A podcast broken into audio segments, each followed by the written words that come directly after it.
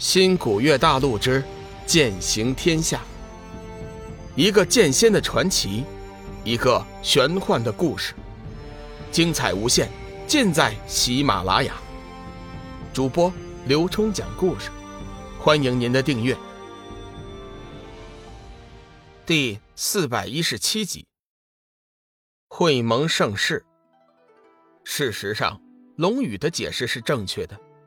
此次出世的黑暗魔帅之所以这么厉害，连金仙和上古佛器都不放在眼里，主要问题就在于幽暗之灵。他们在离开黑暗之渊的时候，黑暗之主为了确保万无一失，不惜耗费了大量的幽暗之灵为他们做了加持。此法虽然能大幅度的提高黑暗生物的力量，但是却不是长久之法。毕竟幽暗之灵只有一个，这次为了十大魔帅，黑暗之主已经是忍痛割爱，大下血本，甚至耽误了自己的修炼。当然，他所获得的回报也是丰厚的。目前为止，几次掠夺之后，黑暗之渊已经有上千人破解了诅咒。依黑暗之主的意思，只要数量达到三千，他便派遣大军出世，毁灭三界生灵。志远明显的松了一口气，笑道：“这我就放心了。”黑色的乌云盘旋在夜空，天幕阴暗的仿佛压向地面。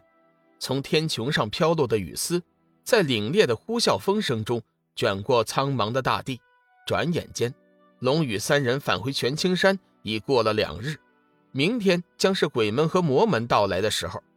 龙宇和小玉并肩站在玄青山之巅。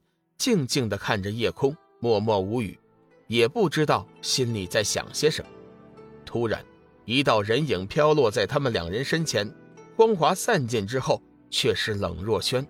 他歉意地看了看两人，说：“不好意思，打扰你们的清静了。”小玉微微一笑，放开龙宇的手，上前拉住冷若轩的手，说：“若仙姐姐哪里的话，我们是好姐妹、好朋友。”以后你要再这么说，就太见外了。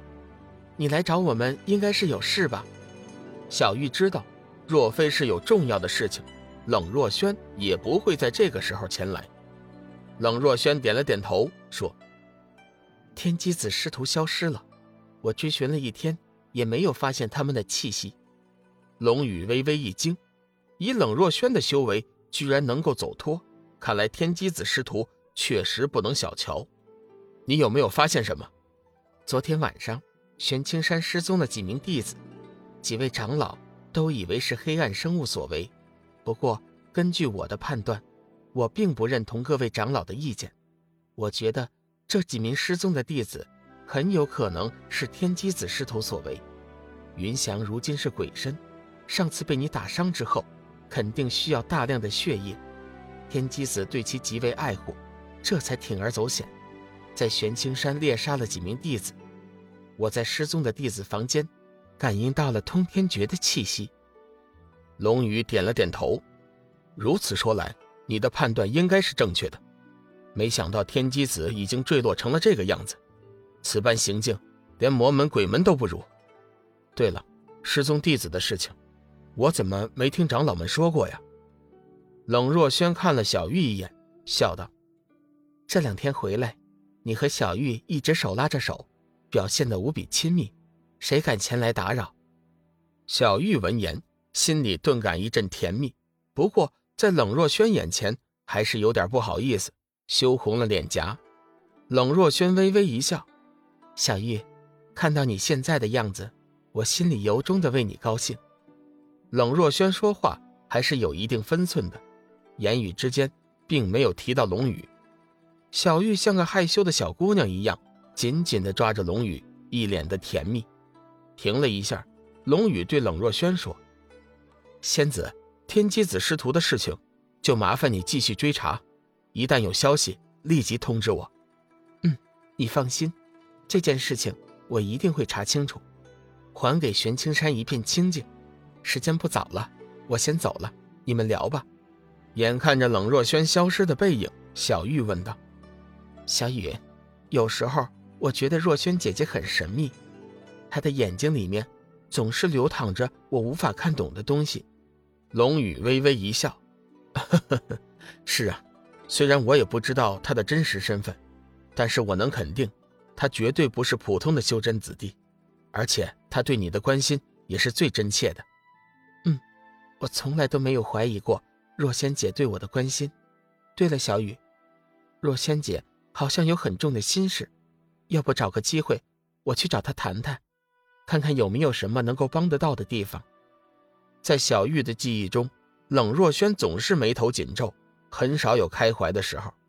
龙宇叹息一声：“唉，你不用问了，我知道他心中的烦恼。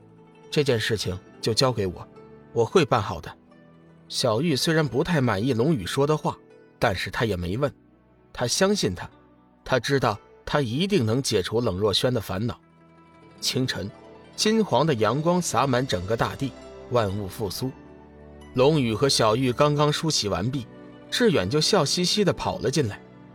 老大，鬼门和魔门的人都到齐了，会盟的几位长老拜托我过来，请老大和大嫂一起过去。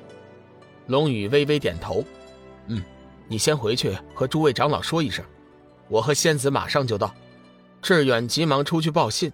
龙宇和小玉收拾好之后，随后也赶了过来。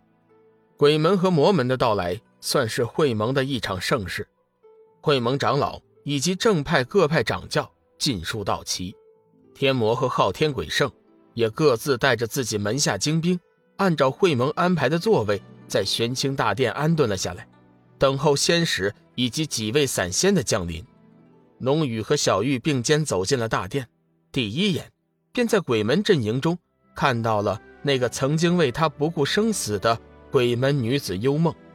回想起往事，龙宇的目光不由得在幽梦身上停留了片刻。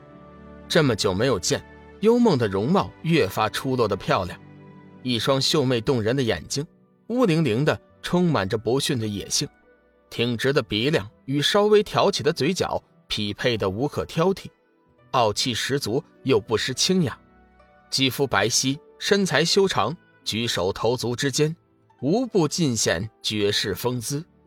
不过，细心的龙宇还是在幽梦的眸子中捕捉到了一丝失落和痛苦。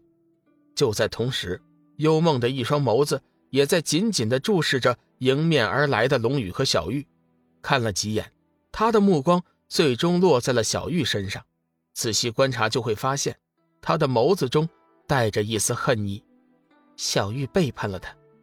幽梦心里一个劲儿地问着自己：小玉身边的男子不是龙宇。这多少让幽梦无法接受。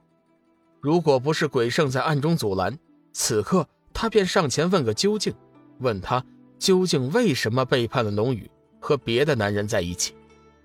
鬼圣和天魔事先已经得到了消息，知道龙宇和幻月仙子将是会盟的主人。